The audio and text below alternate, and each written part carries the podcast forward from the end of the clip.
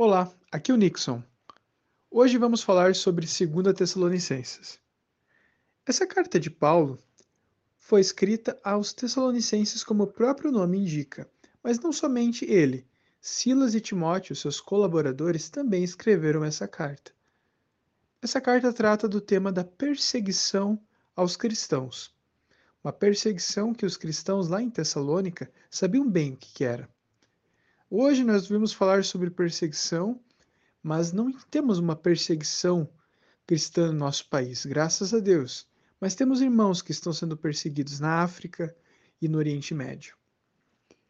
Aqui eu gostaria de ler com vocês os versículos 3, 3 e 4 e dar uma pincelada nos versículos 11 até o 12. Lerei então.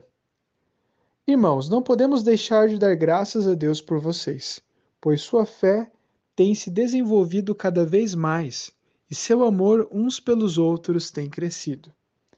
Por isso nos orgulhamos de falar às outras igrejas de Deus sobre sua perseverança e fidelidade em todas as perseguições e aflições que vocês têm sofrido. Na verdade, o que Paulo está tratando aqui é da realidade dos, dos Tessalonicenses.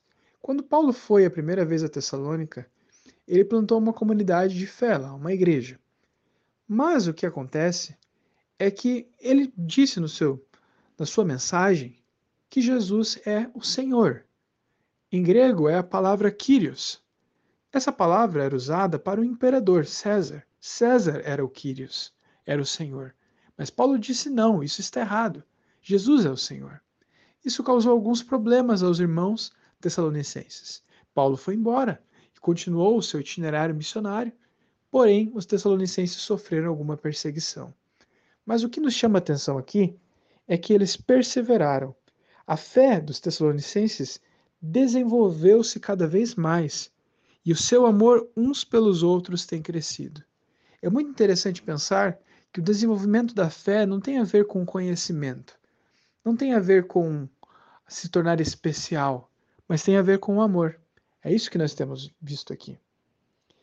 Nesse inteirinho aqui, entre os versículos 4 até os versículos 10, nós vamos ter uma série de mensagens que Paulo nos dá àquela igreja perseguida.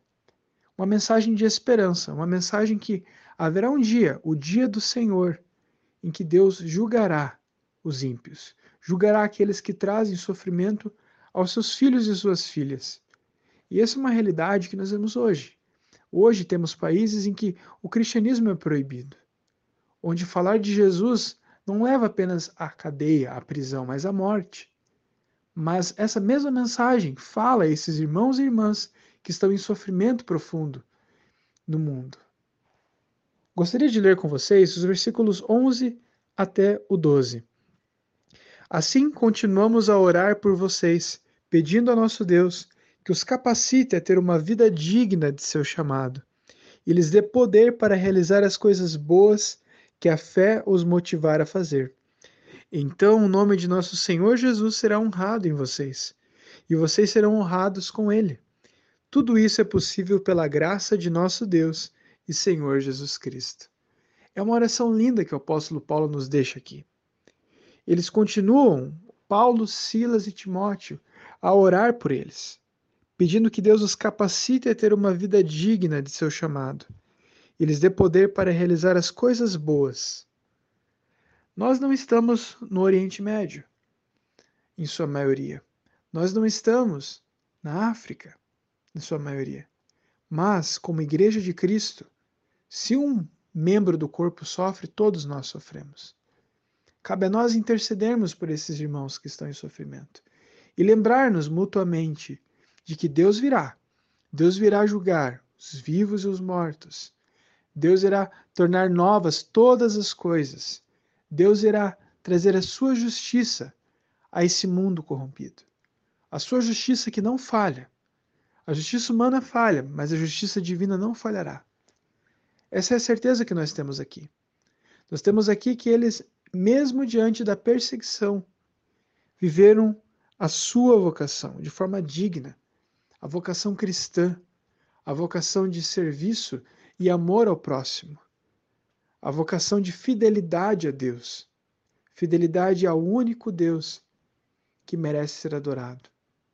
Que possamos aprender então, aprender a viver e desenvolver-nos em amor e confiar que o mundo não está perdido, Deus reina.